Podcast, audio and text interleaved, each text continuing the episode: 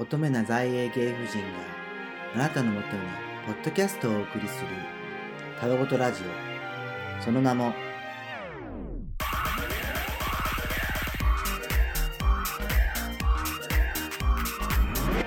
英国お夫人のたわごと。ハローハローハロー。皆さんご機嫌いかがでしょうか？夫人ごとパーソナリティのりょうです。さてさてあのロンドンはもうただいま絶賛イルミネーションだらけなんですけどまあ多分おそらく東京もそうだと思うんですけどメインストリートのオックスフォードストリートはもちろん、まあ、エリアごとに20箇所ぐらい調べたらイルミネーションのエリアがあるみたいであのぜひ時間があったら、まあ、友達と旦那さんとかと行ってみたいなと思ってます。でもその中でも今5年間住んでてその中でも僕のおすすめはリーデンホールマーケットのイルミネーションなんだけどまあクリスマス別にしてもそのマーケットは本当にディズニーランドみたいな感じなの。それでもうビジネス街のあの端っこの方にあるんだけどあの全然もう雰囲気違くてもう毎回行くたんびにもう心が躍るようなマーケットです。でクリスマスシーズンになると巨大なクリスマスツリーと、まあ、クリスマスデコレーションが飾られてもう本当に冬のディズニーランドにいるような感じ。でもう心がもっと踊る感じ。だから毎年必ず行ってんだけどその時にまあ食べるものがあってちょうどあの多分メインストリートの入り口の方かな。パブの向かいにあるあのフレンチベーカリーでブリオッシュをねあのアールグレイティーといただくというのが行った時の恒例なんだけどそれももうあのもし今イギリス在住でとか観光で来るよっていう人にぜひ行ってもらいたいと思って今ちょっとお伝えしました。ぜひ行ってみてください。まあそんな感じであ、ま、アップデートは置いといてで前回に引き続きですね、まあ、前回一部に引き続きあの米国王夫人のカズ姉さんをお迎えしています。今回の第2部ではあのカズ姉さんがどうしてあの子供を授かりたかったかとかまあその子供を持つ上で、ね、あの選択肢がいくつかあるんですけど、まあ、代理母出産とか養子とか里親制度とかの選択肢の中でどうして里親制度を選んだのかとか、まあ、お子さんとの出会いとかその時の思いとかを聞きできたらいいなと思ってるんですけどあと他にもですね和姉さんが参加してる「家族です」っていう絵本プロジェクトもあってその話もあのすごい興味深いのであのお伺いしてちゃんとあのこのポッドキャストでシェアできたらいいなと思っています。えーと、最後には和姉さんからあのお知らせの方もありますのでそちらも楽しみにしていてください。それでは米国夫人の和姉さん第2部行ってみましょう。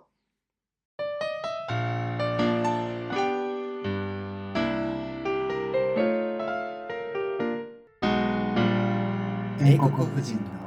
たわごと。はい、前回に引き続き、えっ、と、今回の、まあ、ゲストも、うんカズ姉さんです。ありがとうございます。で、まあ、前回は、あのーまあ、カズさん自身のね、カズ姉さん自身のことについて、まあ、どんな生い立ちというか、どんな経緯で海外に行ったりとか、あのー今の旦那さんどうだったの？とか、まあ、カミングアウトとか、、はい。ろいろそれについて聞いたんだけど、今回は、まあ、自分自身もさらに聞きたいというか、自分の将来的になんか子供が欲しいっていうのがあってう、んでも実は、うんカズさんはもう短期間でね、あの、うんうん2児の親になったという経歴がありまして、それについてちょっと今日はまあはい根掘り葉掘りちょっと聞いていこうかなとはーい。思います。じゃあ、まずまあ、まあそもそもなんで子供が欲しいのか、欲しかったのかっていうのが聞きたくて、うんうんうんはい。えっ、と、まあ、子供、あの、僕自体ね、その結婚観っていうのはそんなにやっぱりこう、ね、ある程度の年齢がいくまではなかったんだけど、あの、子供に関しては、うんもう本当に結婚する前から、いつかやっぱり父親になりたいなっていうのは、え。ーあの、結婚をしたいなっていうより前からもっと考えてたことで、どうどうしてですか？それ。え、なんだろう、やっぱり、なんかこう、まあ僕は、あの、兄弟が2人いるんだけど、兄弟は2人とももう結婚して子供もいて、うんやっぱりその、甥いっ子、姪っ子っていうのを見ている中で、自分もやっぱりいつか子育てをして、まあ自分が親なんだよっていうふうにして子供を育てたいなっていうのは自然とやっぱり芽生えてきたんだよね。でもやっぱそれはゲイであるっていうことですごい難しいことじゃないですか。なぜかというと自分も子供欲しかったのは同じような感じで、勝手になんかそうあ自分の子供ができたらこう育てたいなとかなんか何かのシーンを見て、いろんな友達の子供を見たりとか、姪っ子に会ったりとかですごいそういうのを勝手に想像してて、でもなんかきっかけがやっぱ例えば自分は15歳離れてる弟がいたりとか、そういうなんかきっかけがあって子供が欲しいっていうのがすごい増してたんですよ。うんうんうんうん。いろいろ。うん。だからカズさんもなんかあったんかなと思ってその。そうね。まあでもさ、今、りょうちゃんが言ったように、やっぱり僕たちってゲイ同士だから、自然妊娠っていうのはもちろんできないじゃない、うんそうそう。だから、やっぱりその、子供欲しいな、いつか親になりたいな、子育てしたいな、あの、家族を持ちたいな、とは思ってはいたけど、あの、正直自分の中で多分無理だろうなっていうのが、やっぱりこう、そうだよね。あってうんそうそうそう。だからまあ多分難しいだろうな。まあこれは夢で終わるんだろうな。なんて思ってたんだよね。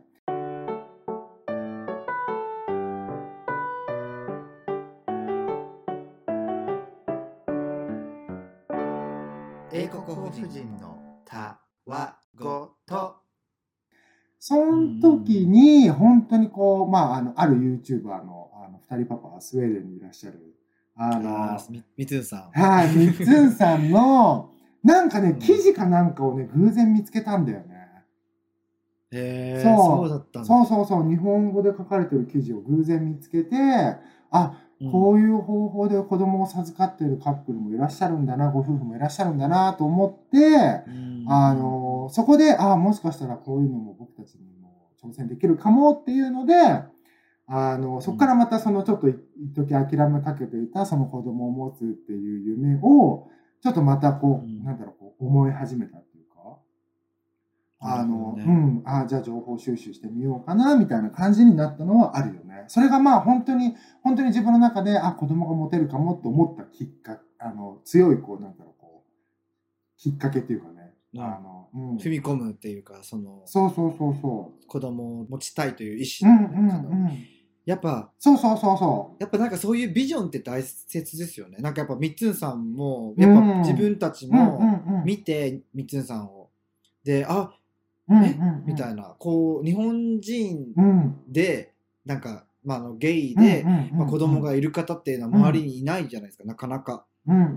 やっぱそれで、やっぱああいうその SNS とかを通じて見ることによって、うん、あ、リアルなんだというか、なんか現実見やすい感じがして、そうそうそう、本当にそう。うん、あの、一個言いたいのが、本当にこの、まあ、正直あの、インターネット今いろいろ開けばいろんな情報が出てくるっていうのがあるけれども、正直その、まあ、その、我々、まあ、同性間での子供を持つ方法っていうところで、なかなかまだ当時やっぱりすごく情報があったかっていうと、そんなにやっぱり情報がなかったりとか、うん、情報があるんだけれども、やっぱりこう、結構漠然とした情報で詳しいことが載ってなくて、そうだねえどういうところから始めたらいいんだろうとかっていうのが結構あって、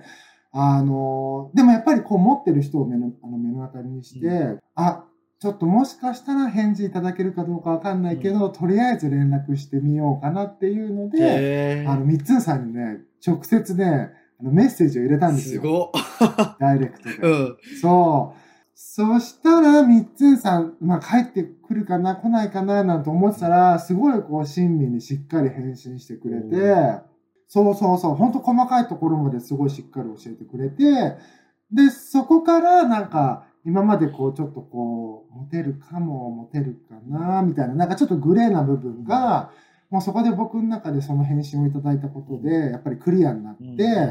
あ、ちょっとじゃあ旦那さんと一緒にその説明会とか、うんあと資料だったりとかうんっていうのを請求してこうかなっていうのはあったよね。いやー、うんうんうん。すごい。なんか、全くこう、クエスチョンな段階でいろいろ進めても、そうだよね。やっぱり物事うまくいかないかなと思ったから、まあ、ちょっとどうしても聞きたいことがある。んでも、あの、もしかしたら教えてもらえるかわかんないけどっていうので、うんまあ、とりあえず行動だよね。そこで、ああ、ちょっと教えてもらえますか？っていう行動を起こしたことによって、うんまあ今につながってるかなっていうのは正直あるよね。なんか僕たちもみつんさんとそのうんうんうん。SNS でつながって、そうやってあの、まあ、一緒に動画を撮ってそのサロワシーという、まあ、代理出産について、その時にやっぱ全然自分たちは欲しいけどもう無知だしなんかいろんなやっっぱ子供っていうのでやっぱ、まあ、代理出産って養子っていう風にあるけどやっぱ養子だ。とよりもやっぱ養子よりもやっぱその代理出産の方がいろいろね自分たちだけじゃなくて、代理母さんだったりとか。いろいろねこう関わりが変わってくるから、すごい簡単なことじゃないなっていうのもすごいわその時にうん。教えてもらったしそうだね。だからうんそんなね、簡単に最初はほら思ってたけどあ子供が欲しいっていうただ言ってただけだけど、よくよく考えたら本当に複雑なことで、いろいろね人間ね関係の絡みがすごいあるから、うん。その一言ではね、やっぱ言えないんだなっていうのが、うん。いろいろそのビジョンを通じてねなんかやわかりますよね。うん。そう、本当に今言っていただいた通り、本当にこう、はい、じゃあ、あの、欲しいです。で、アプリケーション送って、はい、じゃあ子供が来るのを待つだけじゃなくて、本当にいろんな人が本当にその、何、関わってくるっていうのがあるから、あともちろんやっぱり、もう本当に大量のペーパーワークとかっていうのも全然やっぱりあるし、だから、そうね。やっぱりそれだけの覚悟っていうのがないと、やっぱりなかなか難しいことかなというふうに思うよね。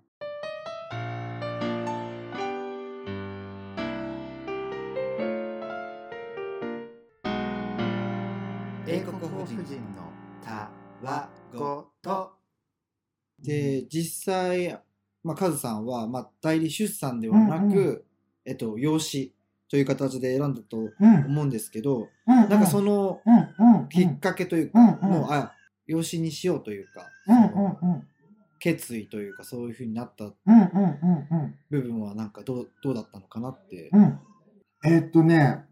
まず、このまあ子供を持つっていうのって、まあ僕一人が実際持ちたい持ちたいって言っても叶えられるものではないじゃない？そうですね。うん。で、なので僕が一番最初にやらなきゃいけなかったことっていうのは、うんまず僕の旦那さんの気持ちを知るっていうところがやっぱすごく重要で、お互いが欲しいって思わない、お互いで協力できないとやっぱり子供を幸せにすることができないっていうのがあったので、まず最初にその旦那さんにその子供を持ちたいと思ってるっていうことを相談したときは、正直僕の旦那さんあんまりね、乗り気でなかったんだよねあ。そうなんだ。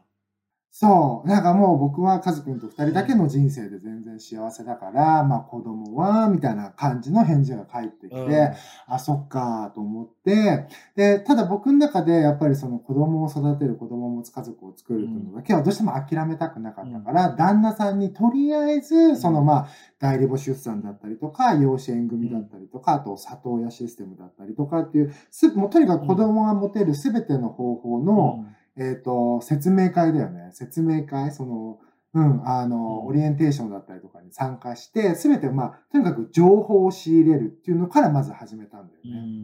うん。なるほどね。そうそう。で、まあ、旦那もほらうん、わかんないわかんないわかんない状態だったから答えがイエスにならなかったけど、うん徐々にいろんな情報が詰まってきて、あ、こういう方法でできるんだ、このぐらいの費用がかかって、このぐらいの期間がかかるんだなっていうのとか全部クリアになって、あのあとはもう僕が旦那さんに、じゃあ、あの、これか、今から、まあ、すべての情報をうん。もう、あの、聞けたから、今から、あの、しばらくの間は、その子供のことを話すのはやめようっていう期間を作ったんだよね。で、あの、どうぞその期間中にゆっくり考えてくださいっていう期間を作って、ちょうど1年ぐらいかな、してから、えっ、と、もう1年間の間もう子供っていうワードはほとんど出さず、僕も子供っていうのとか一切言わず、1年間ぐらい過ごして、で、1年後ぐらいかな、やっと旦那さんの方から、じゃあそろそろ子供について考え出そうかっていう返事をもらったんだよね。すごいですね。そのそうそうそうそう1年間がすごいなと思って。だって、うんうん。あまあ、調べたら調べただけ、やっぱうん。可能性がわかるから、うんうんうん。なんかこう、もっと踏み込みたいみたいなのあるじゃないですか、やっぱ。知らないよりは。。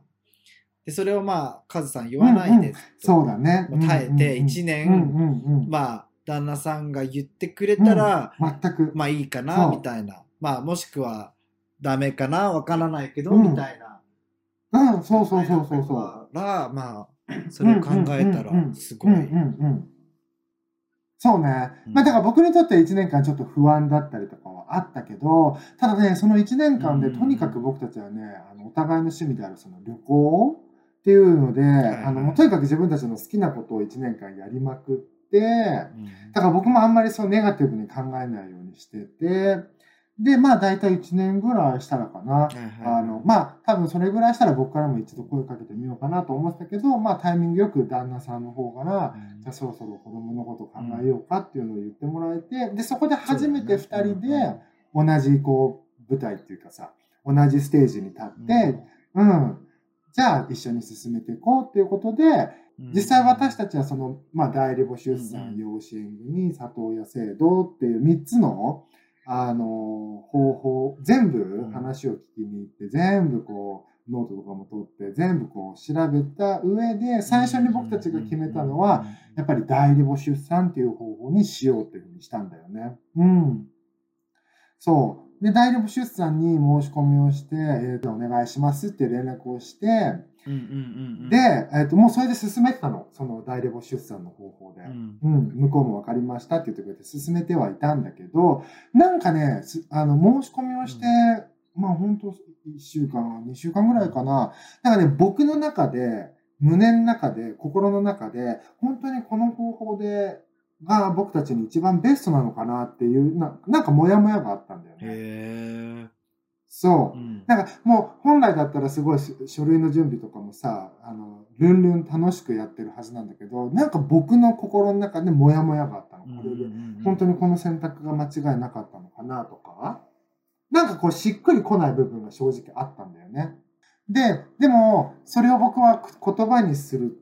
っていうことをしないで、ずっとそのまままた書類の準備とかをしてたんだけど、ある日突然旦那さんから、あの、あ、旦那さんと書類をね、目の前にしてなんか準備書いたりとか準備してたんだよね。うん。その時に僕がちらっと旦那の顔を見た時に、なんかあんまりこう、ハッピーそうな顔をしてなかったんだよね。なんか、なんかちょっとこう、曇ってるというか、うんそう、なんかが伝わって、で、そこで僕は初めて今までちょっとモヤモヤしてたことを声に出して言ったのね、旦那に。なんか、うんちょっと若干僕、迷いというか、うんなんかこうしっくりきてない部分があるんだよね、みたいなことを言ったら僕の旦那が、うんいや、実は僕もそうなんだよねって言ってきたのね。そう。で、そこでもう一回考え直そうって言って考えた結論で、えっ、と、僕たちが選んだのが、その今やっているこの里親制度、里親っていうのを始めるっていうのに、あの、決定した感じ。うんちなみにそのしっくりうん、うん、しなかったっていうのは、言葉に表すと何ですか？うん。なんでしっくりしなかったの？そうそうそあ、えっ、とね、なんでしっくりしなかったかというと、まず僕と旦那さんが一番にやっぱり、あの、うんしんあのちょっとしっくりこなかったのが、やっぱり金額面。う。うんうんうんうん、あの、金額がまあまあまあまあ、本当にべらぼうにすごく。そうだよね。ね、高いっていうのももちろんそうなんだけど、なんか若干その、なんだろう、まあいろんな考え方が人それぞれあるから、全然それは、うん、いいんだけど、なんか僕たちやっぱりこう、カリフォルニア州でやっぱりすごくやっぱり学費、子供に対するお金ってすごくかかる州っていうのもあったから、やっぱり現実問題、はい、あの子供が授かりました、イエーイ、万歳だけで終わらない。やっぱり将来的に教育だったりとかも大事になってくるし、もちろん生活、日々の生活も大事になってくるという時に、やっぱりこうちょっと考えたのが、あ、ちょっと今ここでこんだけのお金を使い果たしてしまうと、やっぱり子供に今後将来的にいい教育を受けさせられないんじゃないかなって長い目で見たときに、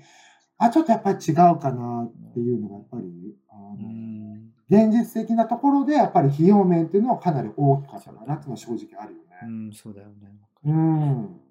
で、あとやっぱりまあこれはどれにも言えること、大レボだろうが、養子だろうが、里子だろうが、どれにも言えることだけど、やっぱりその絶対に授かるっていうギャランティー、その保証っていうものはないから、そうそうそうそう。っていうのも少しやっぱり不安の材料の一つにはあったのは事実だよね。うん、確かに。うんうんうんうんうん。なんか今ちょっと、まあ、なんかこうん。うう聞いてる人になんか勘違いされてほしくないからうんうん。ちょっと言いたいことがあっうんうんてなんかそのうんうん。やっぱこう、まあ、みっつんさんともコラボした時にやっぱその、うんうんうん。まあ、代理母子さんだったりとかした時にうんやっぱこう女性の体というかまあ一応もちろんさそのアメリカだったら契約のもとんちゃんと弁護士を立うんてて女性の体をねなんかお借りしてうん。うんまあ子供をはいはい。っていう産むっていう形になってうんうん。てそれでやっぱこううん。勘違いしてほしくないのは別に女性のことをなんか道具として使ってるとかじゃなくてそうだね。うんそういうなんだろうこう契約というかさちゃんと本人が了承のもと例えばうん。ねそういう代理母の人もさ産むのが快感でもう一うん回そういうことをしてみたいっていう人がそういうのに登録していてうん代理母さんになったする人もいるじゃないですか。うんそうそうそだからそのなんか強制的にとかなんかそういう風な感じで勘違いしてほしくなくて、やっぱなんかうんうん三つさんの時の動画もそういう風にちゃんと説明はううん。したつもりだったんですけど、うんうやっぱそういう風になんかうんうん。女性に対してのことを何も考えてないっていう風に思われがち、はいはいはい。そう。うんうんうんだからそれはうんなんかすごい今聞いててなんかそういう風に勘違いしてほしくないなっていう風に今感じてて。そうね。うんうんううんんそうですね。まあ、やっぱりね、日本と違って、やっぱアメリカなので、またアメリカだとね、うん。法律だったりとか、あの、もう違ったりするっていうのがあるので、今本当にりょうちゃんが言ったように、まあ、代理母出産っていうのはもちろん本当にその代理母さん、あと卵子提供者だったりとか、関わるドクターだったりとか、いろんな方、弁護士さんとか、いろんなことが関わって、うん。あの、お互い同意のもと進めていくものになるので、そううんですね。あの、決してその、うん女性を、まあ本当にそれこそ子供を産む道具みたいな感じで扱ったりとか対応したりっていうのは一切してないので、そこは安心してもらいたいかなとそう思いますだよね。ね。それそうそうちょっとそれだけはやっぱこう今話してて、やっぱうん。自分たちはやっぱ知識がある程度あるから今こういう話をしているけど、まあ聞いてる人で、ね、アメリカの法律だってイギリスの法律でそういうことが代理出産ができるとか知らない方も多分いると思ったのでちょっとうんね。うんうん。ちょっと会話ちょっと挟んじゃったんですけどちょっと言いたかったので。はい。全然全然全然大事なことなんで大事なこと。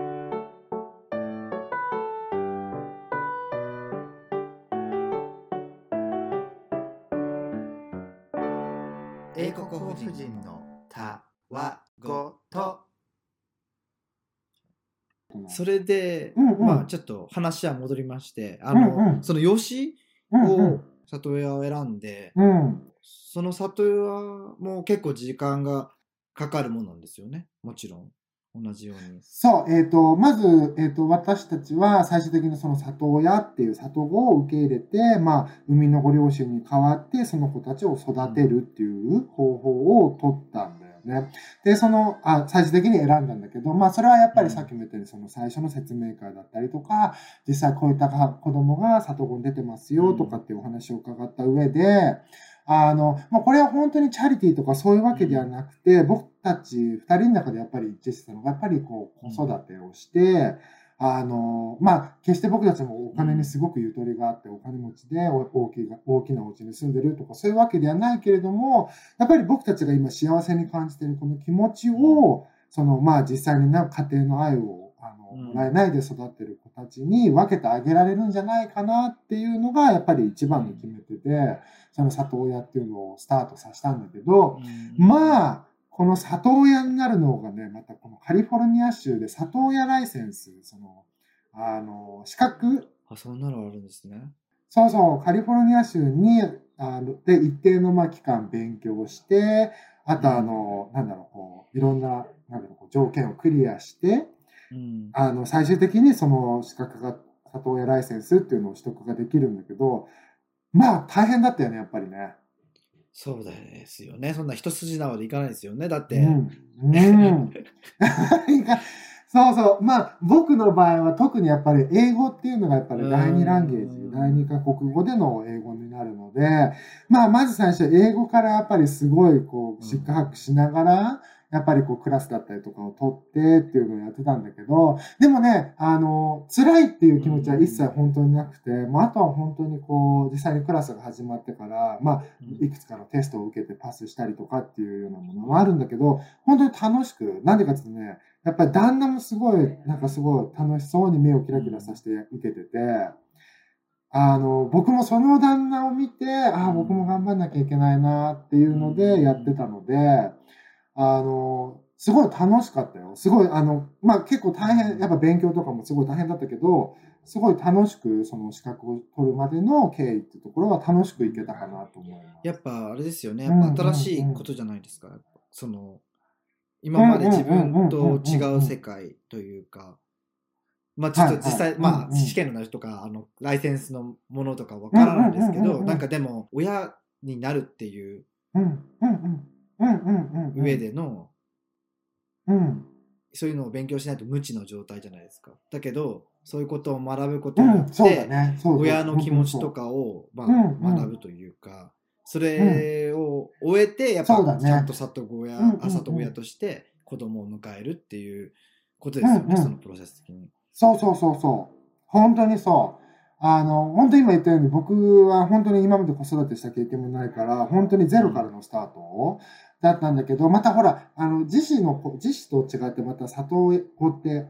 あの、まあ、あの、実際のご両親に代わってその子を預かって育てるっていう感じになるから、まあ、その子たちに対する話し方、接し方、例えば子供の、子供の前で、えっと、実際のお父さんお母さんの話はしないでくださいね、とか、あの、やっぱ本当にこう、あの、学ぶことはすごく多かったよね。接し方とか、あとやっぱり僕たちの場合は、その、まあ、ゲイカップルっていうのもあったから、うん、まあ、なんで僕、うちにはお母さんがいないのかって聞かれた時にどういった説明、アプローチをしていけばいいのかっていうのもやっぱりしっかり勉強して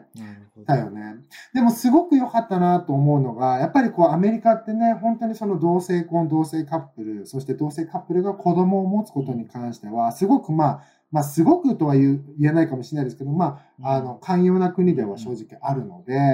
なので、あの、僕たちのソーシャルワーカー、僕たちを支えてくれたソーシャルワーカー、あるいはその、そういった事業をしてくれるようなソーシャルワーカーさんとかも、あの、全く、あの、普通の男女カップルと変わりなく僕たちにもしっかりと教えてくれるから、あの、すごく、あの、良かった。うん、こ、心地よく、その、資格を取得することはできたかなと思います。すごい、素晴らしい。いや。うん、うん、あの、制度がしっかりそこはしてるかなというふうには思って、やっぱそういうのがしっかりしてないと、うん、まあ、受け入れる体制で頑張ろうと思って勉強して、うんうん、もし、うんうん、あの教えてくれる側がそんな体制じゃなかったらやっぱこっちもちょっとひよっちゃうというか、うんうん、そういうのありますよね。うん、そうだね、そうだね。本当に、うん、それはあると思う。だから、あの、やっぱり里親って今、カリフォルニア州でもすごく必要な、あの、必要、必要って言われているので、まあ、向こうもすごく一生懸命だったと思うんだけど、ただその一生懸命さがすごい出てるかっていうと、全然、あの、どちらかというと本当に自然なアプローチみたいな感じが、本当僕はすごく良かったんだよね。いいね。そうそうそう。いいね、そうなんです。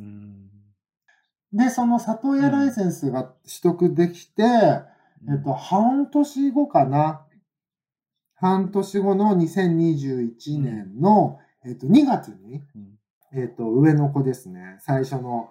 子がうちに来たって感じ。生後、生後12日間ですね。いきなりでしたよね。なんか僕その時多分覚えてるんですけど。そう、いきなり。あ、そうそうそうそうそう。りょうちゃんのとこと普通に話してて、あの、本当に、えっ、ー、とね、その日に、えっ、ー、と、うん、午前中かな、実は高校がいるんだけど、って、あの、もしよかったら、あの、カズくんのところで、えっ、ー、と、お世話してもらえませんかっていうのを相談されて、で、えっ、と、電話できて、で、今から10分あげるから、えー、すごい、それは。10分以内に返事をしてくださいって言われて、受けるか受けないか。そうそうそう。で、ちなみにその子はいつ実際にじゃあ、イエスって言ったらうちに来るんですか？って言ったらもう明日ですって言われて、うん、え、ちょっと待ってくださいねって、ベビー、ベビーベッドも一切何にも、あの、何にもないんですけど、みたいな状態で、とにかくじゃあ受けるか受けないか10分で返事してくださいっていうのを、まあ、カウンティーから言われて、で、えっ、ー、と、電話を一旦切って、旦那にそれを伝えて、すごいですね。多分2分、3分ぐらいで返事したのかな、確か。旦那さんもレディーだったんですね。そうそうそう。もう、僕も旦那もやっぱり、あって思って、本当一回電話は切ったはいいけれども、多分2、3分で折り返しをして、よろしくお願いしますって。で、ただって、あの、何が今すぐ必要になるのかっていうのがわからないかうら、ん。えっ、と、リストを送ってくださいっていう、テテキストでも何でもいいからリストを送ってくださいって、すぐ送ってもらって、もうその電話の後、多分1時間以内にはもう買い物行ってたよ。多分ツイッターかなんかで見て多分おむつとか、あれですよね。んなんか入れてましたよね、なんか服とか。あ、そうそうそうそうそうそう。うん。そう。はいはい。哺乳瓶とか洋服とか、そうそうそう、もうすぐ買い物行って、で、えっ、と、翌日の、本当えっ、と、午後1かなんかに、えっ、と、病院に迎えに行った感じだ。本当にそうですねそう。実際僕ってほら、まあ僕も旦那もだけど、まあ、あの、これは当たり前なことなんだけど、僕たちってお腹に子供を宿して、まあ10ヶ月は10ヶ月っていう、その妊娠期間、またすごいこうね、あの、なんだろう、こう、うん。死ぬ思いで産むっていうその陣痛だったりとか、そういう出産っていうのを経験してないから、正直なんかイエスって言った後の夜ってね、ちょっと眠れなくて、うん。あ、本当に大丈夫かなっていう不安がやっぱりちょっとあったんだよね。そう。ですよね。だっていきなりだ、でもね、やっぱりね、そう、そうそうそうそう。うん。でもやっぱりあのベッドで、あの病院で、こうん。う、上の子が一人寝てる、寝てて、うん。うん。あの、ほんと一人ぼっちだったの、あの部屋に。その病室に一人ぼっちだったのよ。のを見た瞬間はね、もう本当に涙が止まんなくて、なんでこん、何やってるのここでって言っちゃったんだよね。な、なんでこんな、うん。ななんかみんなになんか抱っこされていなきゃいけないこの時期になんであなたは病室に一人でいんのよって思って、あの、ほんと涙が止まらなくてね、病室に入れなかったの、最初。うんそう。だけど、そのなんか、ナースが、あの、あじゃあこっちにどうぞ座ってくださいって言ってくれて、うん。で、あの、抱っこしますかって言われて、あの、あ、いいんですかって言って抱っこしてる間もずっと涙が出てて、うん。そう、そしたらなんかあの、その、そのナースが、なんかまあ、それは本当に彼女が多分本心で聞いたんだと思うんだけど、うん。あなたたちはって、あの、この子をこの先ずっと、うん。あの、育てるつもりがあるんですか？っていう質問を受けて、あの、まあもちろん里子なんだよ。だからお預かりして育てるんだけど、なんかしないけど多分その看護師さん、ナースは、その質問を私に投げたんだよね。だから僕はまあ、あの、もし許してもらえるんだったら、もちろんそのつもりでいますっていうのは言ったんだけど、そう、そっから本当突然、はい、うん。あの、まず一種の父親になりましたよね。なんか覚えてます？すごい。去年ですもんねだって。そう。そうそう。いや大変ですよだってそうそうそう。これがまあ大変だ。普通だったらやっぱ子供ができるまでその何ヶ月もかけてるから、うんやっぱその間に準備するじゃないですか。いろいろうんうんだからそういうのもあるから、でもそれが、まあ、約1年通してで。いろいろ考えることが本当にうん10うんうん分というか、その間に考えなきゃいけないということだから、え、ほんと大変なんだ。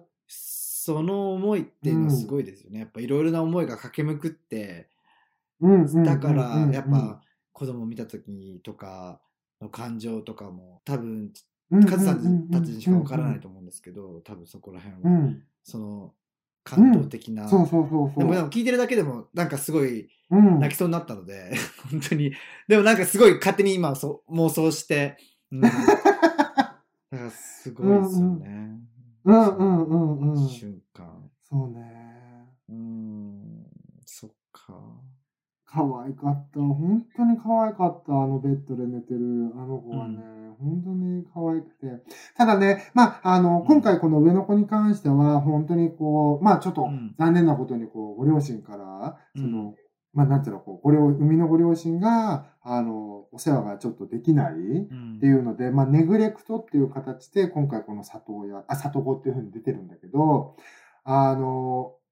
そう、あの、会った時はね、うん。本当に体重がこうし、なんていうの、生まれたた時の体重よりもかなり下回ってしまって、あの、何えっ、と、2時間おきの授乳っていうのを、この、うん。あの、その先3ヶ月間、ちょっとやんなきゃいけないっていうような、うん。かなりね、結構ね、ハードなね、あの、お世話なうんが必要な子だったんで、あの、当時僕まだ、お互いね、フルタイムで仕事をしながらの、その2時間おきの授乳っていうのがね、すごい大変だったんだよね。そう、でもね、あの、大変だったけど、まあ、大変だったけど、まあ、辛くは正直なかった。やっぱり2時間、2時間おきに顔、子供の顔見て、ミルクあげて、はい、寝て、また2時間おきに起こして、っていうのをやって、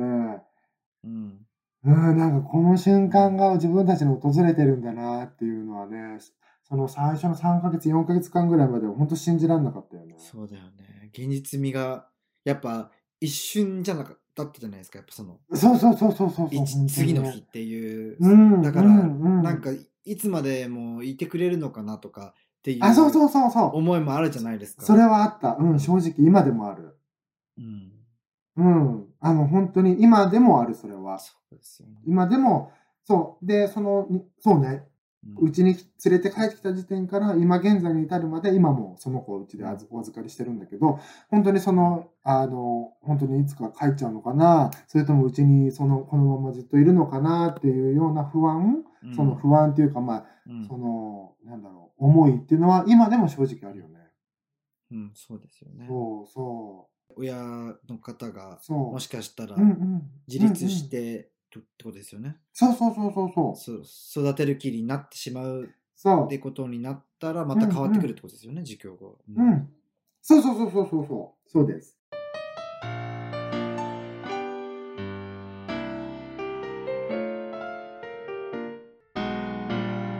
英国法人のたわごと。で、僕たち里親は、その、その里子を実のご両親のもとに返すっていうのが僕たちの役目なので、もちろん返さなきゃいけないとなったら、もちろん返すのは全然、あの、今全然っていう言葉を使ったのは本当に言葉だけで、こ内心本当はちょっと寂しい、かなり寂しいけれども、あの、うん、もちろん。うん、あの、返さなきゃいけないっていうのは念頭に置いて、今子供たちをお世話してるって感じだよね。そうそうそう。あの、2番目のうんお子さんは、うんうん。えっと、うんうん何ヶ月後ですか？はい、えっ、と、2番目のお子さんはね、同じ2021年の2月に第1子が来て、第2子にはそこからね、8ヶ月後に、えっ、と、それはね、当日連絡が来たの。へえそう、もう朝8時ちょい過ぎぐらいに、まだ僕、あの、まだ本当家でまったり上の子にご飯、あご飯というか、まあ、ミルクだったり飲ましてて、その日の朝連絡が来て、えっ、と、また翌日お迎えかななんて思ってたら、えっ、と、もう今日のお昼には迎え来てほしいっていうのを言われて、うん。で、あの、もうね、に第2子に関しては、僕も旦那さんももう考える時間は一切取らずに、あ、わかりましたっていう感じの返事をその場でして、へあの、そうそうそうそう、もうその場で電話も切らずに、あ、わかりました、じゃあ迎えに行きますっていうのを伝えて、えっ、と、お迎えに、あの、病院にお迎え行ったよね。うーん。そう。第2子は、えっ、と、生後11日かな。うん。うんで、うちに来たって感じかな。そうそう。なんかじゃあ、うんうん第1子と第2子じゃうん気持ちが結構、うんうん。なんかよ余裕というか、あむそうそう迎え、お迎えする余裕っていうのがあったってことですよね。そうそうそうそうそうそう。もう本当におっしゃる通りで、やっぱり第一子でもう経験をちょっとしてるっていう余裕も少しあってか、うんあの、第二子を迎える、その、二人目の子を迎えるっていうところに関しては、うんもう即答したよね。わかりましたって。あの、うんすぐお迎え行きますっていうふうに。すごい。そうだ。ねすごいっすね。そうなんです。そこから家族、まあ、あの、家族4人の生活が始まったって感じだよね。いや、素晴らしい。そうそうそうすごいステップ。ねえ。ねそう。もうだから今第一子がもうすぐ、えっ、と、え？えっと今1歳8ヶ月ぐらいか？うん、で、えっ、と今第、あ、にに2人目が今、うんこの間1歳になったので、うんまあ本当に2人とももううちに来て1年は超えたよね。うん早いですね。なんか、早いよ、本当に。あっという間ですね、本当に。来た時のし話とか聞いてたから、それを考えたら早いですね、うんうん本当に。そうそうそうそう。でもなんかもう一度うちに来た以上は、なんか僕たちの中でもう本当に里子だからとか里子でとかっていうのってうん本当にゼロで、うんもう本当に自分たちの子供みたいな感じでやっぱ育てて、自然に育ててるから、うんあのーそうね、なんかお預かりしてるっていう感じは正直今は本当に、今、今この瞬間も正直あんまりなくて、うんうんうんうん。自分たちが自分たちの子供を育ててるように本当にやっぱり育ててるよね。まあでも、うんうん。やっぱりさっき言ったように全然いなくなっ。ちゃうというか、まあ、その可能性があるけどっていう話をしてまあそれは言葉では言ってるけど、実際うん。もう家族じゃないですか、もう本当うんに一緒に暮らしてるから、いろんな思い出ももう毎日できるしそう考えたらそうだね。言葉ではうんそうだけど、実際はそうじゃないですよね。そうだね。うんそうそうそう。いやすでもまあもう本当に、あらん限りの、本当あらん限りのうん愛情を込めて、うんもうとにかく愛だよね。家庭の愛っていうのはやっぱりどうしても、あの、うんなんだろう、こう感じでやっぱり育ってもらいたいっていうのがあるから、もちろんそうですよね。預かったからには。もう自分たちのことは二の次ですよすごい。ねそう、本当に。いや、なんかもう、本当に、もう、はい。この話を聞いて、ああ、やっぱこう、まあ、大変さだったりとか、まあ、持った時の、なんかこう、気持ちというか、その、愛らしい的な家族、家族ができたっていう環境と、その、それである幸せ、ことを聞いてうんうんうんうんうん、なんかすごい、いや、本当にそう。まあ、まだまだ多分、子供も持たないですけど、もうちょっと多分、数年ぐらい先ですけど、うんなんかこううんうん話聞けて本当よかったです、うん今うんうん日。とんでもないです。そう。あの、本当に育てる、やっぱりね、こう、人を育てるっていうことに関しては、まあ、子供だろうがね、本当に大人だろうが、やっぱり誰かを育てていく、誰かを変えるってことは、すごい大変なことだし、あの、なんだろう、いいことばっかりじゃ正直本当にない。やっぱいろんな、ほら、にうん自分のこともあるし、それに加えて今度、子供のことっていうので、やっぱり本当に大変なことって正直、大変は大変だから、まあ、本当に僕も、こう、この世の中にいらっしゃる、こう、同性カップルの方、で、子供を望む方が、子供を持ってもらえるっていうのはすごく嬉しいことだと思うんだけれども、でもやっぱり本当一人一人の人生がやっぱかかってるっていうのがあるので、あの、その決断っていうところに関してはパートナーのその方としっかり話し合って、あ、お互い同じところに今いるなっていうのを確認して、どんどん進めてもらえたらいいかなとは思うよね。そうだよね。やっぱ今、うん。まあ、旦那さんといても、ちゃんと一緒うんうのん。ステップを踏んでるかうら。家を買ったりとか、多分、そうちゃんと。話し合って決まってることだから、もちろん作るとか子供が欲しいっていうか、そういう思いがあるんだったら、それもちゃんと同じステージじゃないと。何かしらね、その子供にも悪いし、そうそうそうなんかお互い。の関係にも良くないし、そうなんで。ですすよね。そういうのありうん大事ですよね。やっぱ。うんそうそう。そうそう。まあ、これは全てのカップルにも言えることだけどねもちろん、うん。はすごいいい話が聞けてよかったです。本当に。今今までだって。話は本当うんにうん部分部分で聞いたりとかしてたんで、ちゃんと聞きたいことというかあ、またこれ聞いたら時間かかっちゃうかなと思って聞いてなかったこととかたくさんあったので、うん今回ちょっとこのね、うんうんうんうんポッドキャストを通じて聞けてよかったです。ありがとうございます。あありがとうございます。こうこういう機会をいただいて。いえいえいえいえ、こちら、こちらこそこういう機会をいただいて。そう、ちょっとまた、うんうんまあ、関連してだと思うんですけど、うんうんあの今、うんカズさんがね、参加してるプロジェクトがあるんですよね。うんうんうん。はい。あの絵本のプロジェクトで、はいはいはい。はい。じゃあ、カズさんの方がちょっと説明をはいして。もらった方があいいかな。ありがとうございます。はい。はい。あ、あの、実は、あの、私は本当にこの絵本のプロジェクトの一モデルとして、あの、参加をさせていただいているので、この絵本がその実在する6家族をモデルに書いてある、その家族の多様性っていうのを子供たちに伝えたいということで、あの、同じく、まあ、我々と同じような、その、当事者の方々がこう作った絵本になるんですけど、うんその6家族の一つに、まあ、2人パパとして、私と私の旦那さんと、まあ、子供が、あの、描かれている絵本がですね、うん最近、こう、あの、本当実際に絵本として、あの、完成したんですよね。で、うんあの、そうなんです。なので、まあ、もしよかったら、その絵本が家族ですっていう、あの、うん名前の絵本なんですけど、あの、まあ、もしよかったら、このインターネットとかで、うんあの家族です絵本っていうのをあの調べていただいて、見ていただくと、あのそうで、すね、詳しく。詳細だったりとか、あと、まあ、ツイッターとか、あとインスタグラムでも、うんあの、結構いろいろ情報アップされておりますので、もしよかったらこの絵本家族ですっていうのをぜひぜひ見ていただけたら嬉しいかなというふうに思います。今回、あの。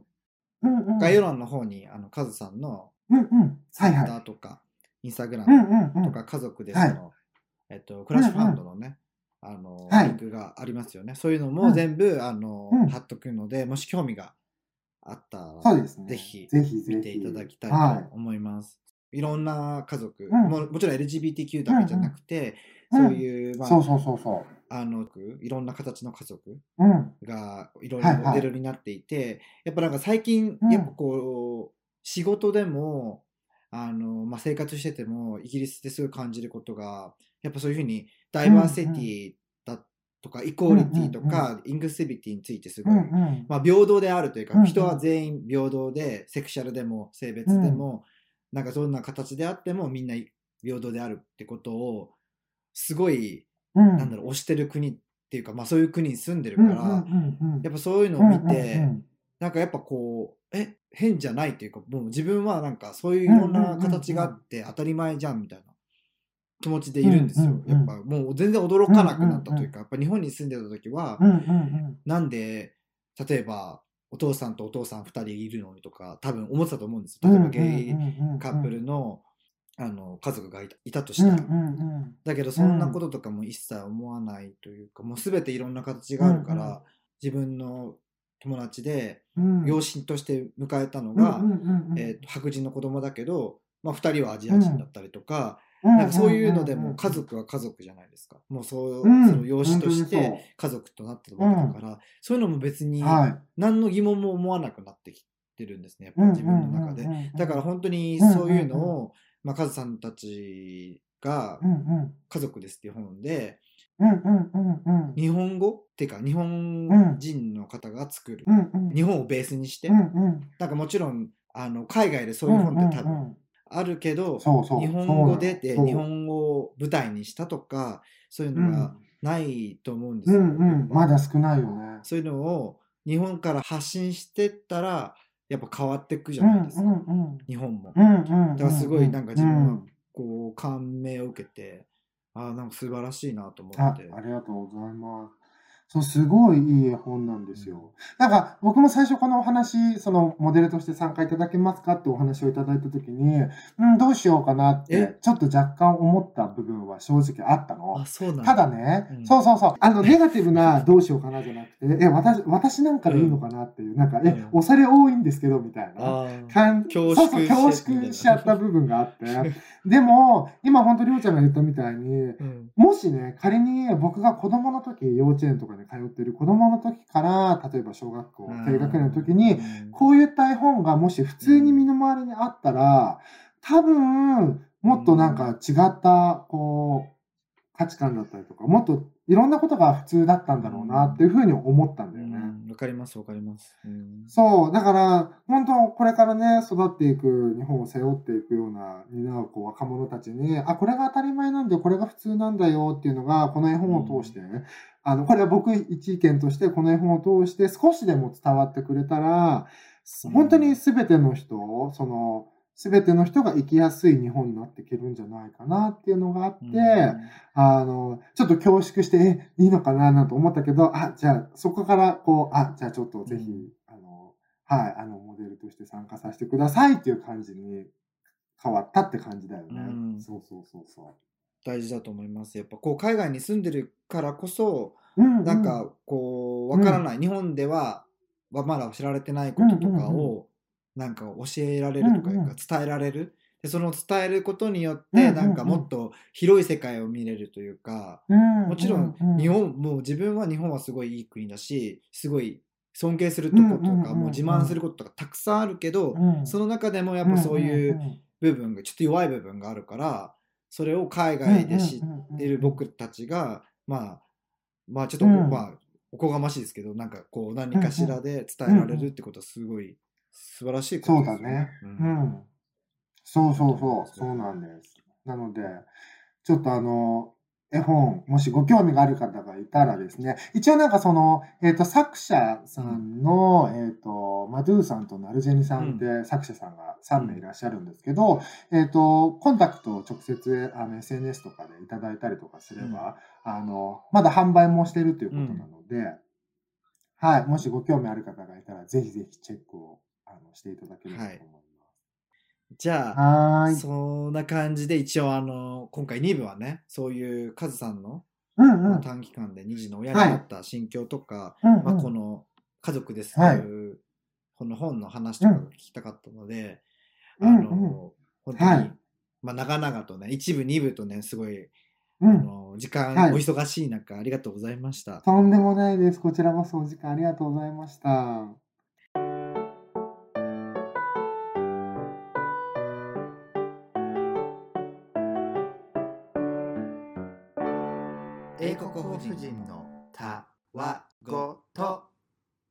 かカズさんの方からなんかあの、うん。ちょっと宣伝的なものがあれば、うんうん。ぜひあ、していただきたいんですけど何かありますか？ありがとうございます。じゃあ、あの、お言葉に甘えて、はい。はい、まあ、あの、まあ、一つはさっき言ったその家族ですって絵本があのうん。出来上がりましたので、ぜひ多くの方の目に、あの、うん。ね、なんだろう、読んでいただけたら嬉しいかなっていうのが一つあるのと、で、もう一つが、まあ、これは本当に私の経験を通してっていうような感じなんですけど、まあ、私って今アメリカで、こう、アメリ日本からアメリカに留学された方々の、そのアメリカ留学っていうのをサポートをするっていうのを私、まあ、仕事として今やってはいるんですけど、この仕事をもう本当私長くさせていただいている理由の、理由としては、やっぱり自分が、こう、ゲートして生きていく中で、やっぱ日本ってまだまだ少しこう厳しかったりとか、なかなかこううん。自分を100%自分を出して生活していくのがやっぱりなかなか難しかったりする国かなっていうのを、あの、うん。若い時、当時私は感じていたっていうのがあったので、まあ、短期留学っていうのを機に、この海外での生活っていうのをこう、ずっと頭の中に置いていたんですね。で、やっぱり自分も若い時、こうなかなかこう人と接したりとか、大勢の人と一緒にこう関わるっていうのはすごくやっぱり苦手な人間で、どちらかというとこう孤独を好むタイプではあったんですよ。うん。でも、そういった自分をやっぱ変えてくれたのがこの海外っていうのがあるので、うん。もしね、こう、例えば日本とかで、あ、ちょっと、あの、日本の生活がちょっと窮屈だなとか、あるいは、ちょっと、あの、うん。なんだろう、じゃあちなみに海外とか出てみたらどうかなとかっていう興味本位でも本当に結構なんですけど、もしそういったものに興味がある方がいたらですね、ぜひぜひ私はその方々の背中を押させていただきたいかなというふうに正直思うので、えっ、と、一応私、まあ、その、そうですね、日本からアメリカにご留学来る方々のサポートっていうのを、こう、アメリカ留学 .us、アメリカ留学 .us っていう会社で、あの、やっておりますんで、もしですね、ちょっとこのラジ、あの、これを聞かれてる方で、あ、ちょっとアメリカの留学とかに興味があるなとかっていう方がいらっしゃいましたら、遠慮なく、うん。あの、ご連絡いただけたら嬉しいかなというふうに思います。うん。で、アメリカってね、あの、うん。一部でもお話ししましたけど、やっぱりなかなかビザ、なかなかこっちで生活をする上で必要なビザっていうのが取得がやっぱ難しいっていうのが、ね。やっぱりこのアメリカっていうのはあるんですけど、結構皆さん意外と知らないのが、毎年ですね、定員はあるんですけど、アメリカの永住権だったりとかが抽選で当たるプログラムっていうのも行っておりますので、そうなんですよね実は、うん。そうなんで、なので、そういうのとかもね、知らない方が多いかと思うので、やっぱり情報はね、得られる情報は得た方がいいと思うので、まあそういったことももし、あの、ご質問ありましたら、遠慮なくそのアメリカ留学と US にまたご連絡いただければと思います。このうんうん。話を聞いてて、なんか自分もやっぱうんこう、日本で仕事してから、うんうんうん。あの海外に行ったんですけどその時もなんか自うんうんうん分何していいか分かんないとかその時にセクシャリティで悩んでた時期だったからうん。海外に行ってじゃあ英語話せんのとかそういうわけでもなかったんですよ。ただもう本当に自分の、の勢いで行っちゃったんですけど。その時自分で行けたからいいけどそういう人じゃない人も多くいるから自分の友達でも。だからそうやってカズさんみたいになんかこうサポートしてくれる人がいたら、まあ、手手を差し伸べてくれるわけじゃないですか、カズさん。が。うん、だからそうなんです。こうはい海外を見てみたいって人がいたら、アメリカはもちうんろん他の、うんうん。まあ、カナダとかねオーストラリアとかニュージーランドとかイギリスイギリスは無理、うん難しいですけど、うんうんあのワーキングホリデーがある国は結構簡単に行ける中やっぱアメリカうんうん。はやっぱうんうんすごいハードルが高い。けどすごい絶対いい経験を持って本当にそうできるはずうんだと思うんですよ。まあもちろん他もできますよ。うんまあうん。うん他も自分が行ってきたからあるんですけどやっぱアメリカはどうしてもハードルが高かったので自分はもう候補に上がってなかったんですよ。だからそれでうん。もしそういうねもし手助けしてくれるうんうん人がもしうんうんカズさんみたいにいたらあの自分ももしかしたらアメリカ留学してたかうんうんもしれないし、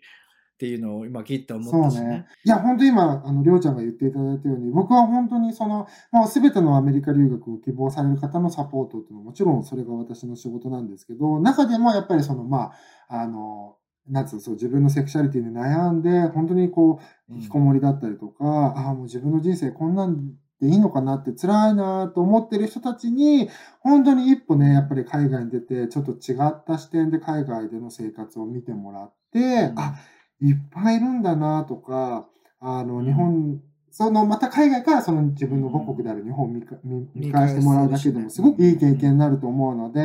あの、ぜひぜひですね、もし興味があったらぜひ、けあの、そういった方法を短期間での留学とかで、一回ちょっと自分の心にこう休憩を与えようかなでもいいと思うので、ぜひぜひ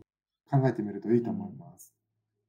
うんはい。個人的に一つだけ付け出したいのは、やっぱ年って気にしがちじゃないですか。ね。何歳だからうん30超えちゃったかなとか、なんかそういう、あ、もう40歳だからとか、まああると思うんですけど、はいなんかそういうのっていうのは、実際関係ない気がしてて、うんやっぱ行ったら、今海外で生活してて、年聞かれることってほとんどないんないないないないない。ない。でも、だから、そういうのってやっぱこう、アジアの国がやっぱ年をそうだね。気にする国っていうのが。あるから、うん自分も年とかあんま気にしてないんですよ。やっぱりちょっと SNS で公開してない理由は、やっぱこう、自分が何歳とか言っちゃうと、それを見るじゃないですか、自分。うんうんうんうんうん。だからそういうのをなんかこう、重きに置きたくうんなくて、自分はもう自分の好きなように生きたいって思ってうんるから、うん自分が好きなチャレンジ、なんかそういう年とかっていう壁があると、うん。あ、これやんない方がいいかってなっちゃううんよりは、飛び込む姿勢を作りたいから、そうだね。絶対それは大切だなと思って。うん絶対いい方向に僕は行くと思うので。うんはい。うん。そうですよね。まあ、結果はどうであれ、い見るっていうことが大切ですからね。うんそうそうそうそうそう。本当に。海外で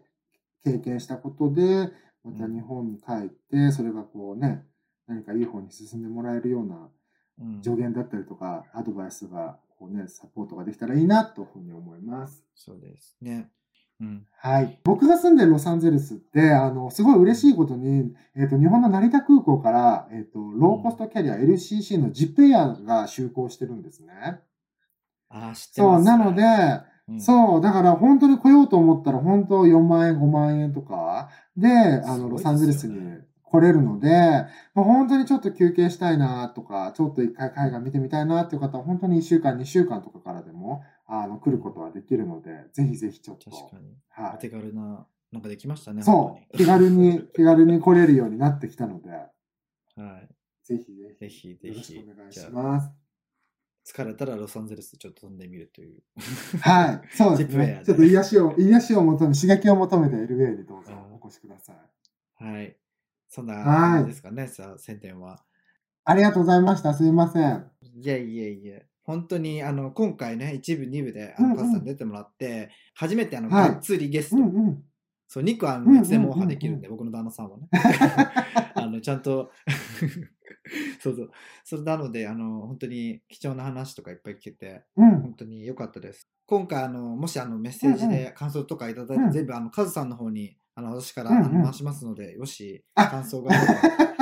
感想や質問があれば、あのはいリンクの方まであの送っていただけると嬉しいです。はいはい、よろしくお願いします。今回のゲストは、えっと米国王夫人のカズ姉さんでした。ありがとうございました。ありがとうございます。はい。